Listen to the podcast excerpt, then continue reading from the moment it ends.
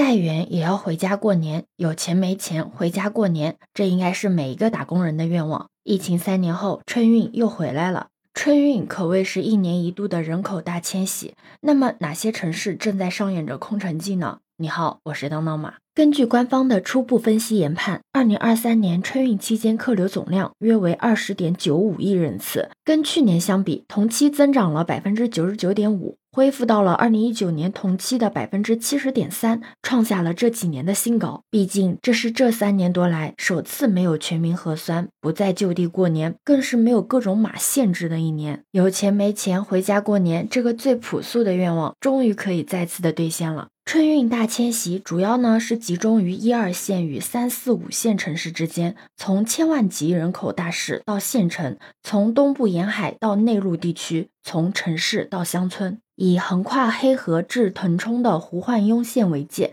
中国有百分之九十六的人口集中在中部和东部的地区。每逢春节的时候，短短一个月，超大特大的城市都会流出上亿的人口，而一千八百多个县城迎来巨大的人流和交通流。你知道吗？在疫情之前，我国春运客流在高峰时期逼近了三十亿人次。视为世界人口迁徙规模之最。不过，过去几年因为疫情的影响以及健康码、行程码就地过年带来的限制，空城现象不复存在，人口大流动呢也空前的萎缩。很多人呢被限制在了一省，甚至是一市，春运客流也腰斩再腰斩，萎缩到了八点七亿人次。你就说这降幅大不大吧？表面上来看，今年的春运客流呢，仅仅回升到了二零一九年的七成左右，但它也是二零二零年疫情爆发以来的最高。当然了。我们也不能忽视第一轮感染高峰的制约，毕竟疫情了三年，复苏呢也不会一朝一夕就能实现的。但是，一系列积极的信号正在显现，就像春节空城就是这一现象的真实写照。你知道哪些地方春节空城指数位居前列吗？我们都知道，外来人口比较多的地方，一般都是人口大迁徙的主要流出地所在，那自然的春节空城指数也就越高。那你可以猜一下，如果按省份来看的话，哪些地方跨省流动人口最多呢？根据第七次人口普查年鉴，外来人口最多的五个省份是广东、浙江、上海、江苏和北京，而人口净流出最多的五个省份是河南、安徽、四川、贵州和广西。通过这些数据，我们可以知道，长三角、珠三角以及北京是外来人口集中涌入之地，而中西部地区呢，则是主要人口输出地所在。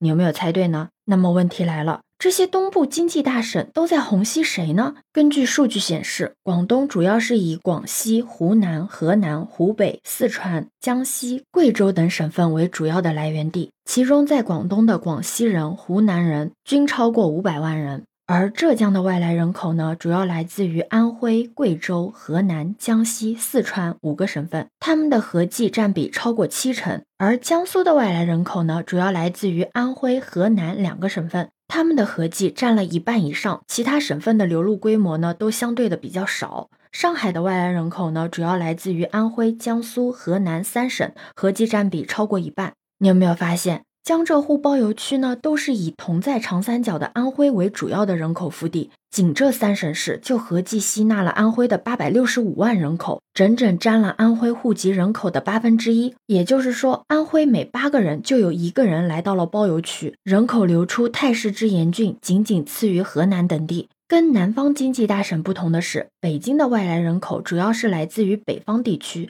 包括河北、河南、山东、山西以及东北的地区。根据这些数据，你就会知道，广东的外来人口基本盘分布在泛珠三角地区，江浙沪呢主要是以安徽、河南为人口腹地，北京呢则是以华北及东北地区为大本营。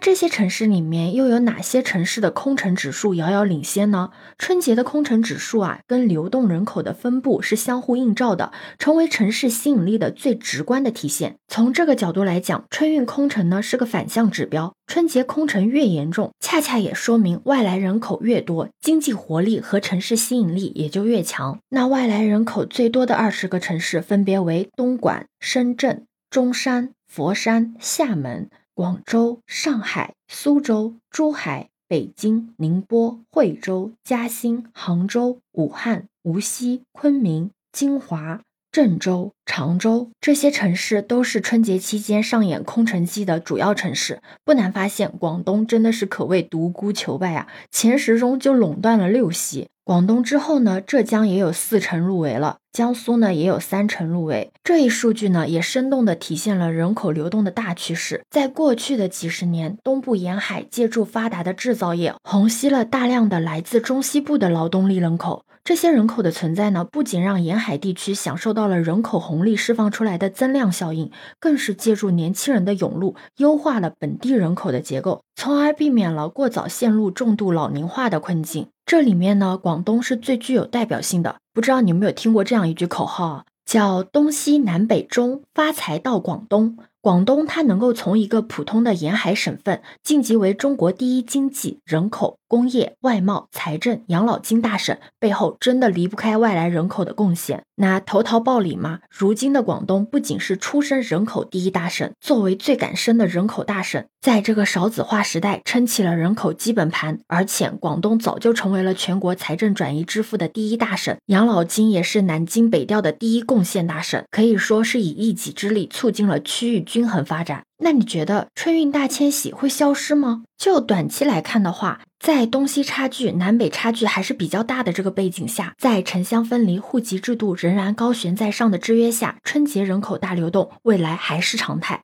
不过，一系列新的信号正在出现。第一个信号就是中国的城镇化已经进入了下半程，未来人口大流动呢，大概率是会放缓的。一般来说，城镇化率是在百分之三十到百分之七十为加速的阶段。就目前而言，我国城镇化率已经超过了百分之六十四，离百分之七十的上限已经很近了。那第二个信号就是零门槛落户正在成为常态。除了超大、特大的城市之外，绝大部分的中小城市的户籍呢将形同虚设。你想啊，一旦没有了户籍门槛的制约，再加上受教育权的均等化，那外来人员就可以在大城市里面真正的安家下来，那春运迁徙自然也就不存在了呀。第三个信号就是，跟过去的孔雀东南飞的单向流动不同，现在的人口开始向中西部地区回流了。这也体现了内陆崛起的中国城市大趋势。随着一众强省会的崛起，再加上沿海地区产业开始向内陆转移，从而带动人口回流。就像郑州富士康一家工厂，就带动了三十多万人的就业。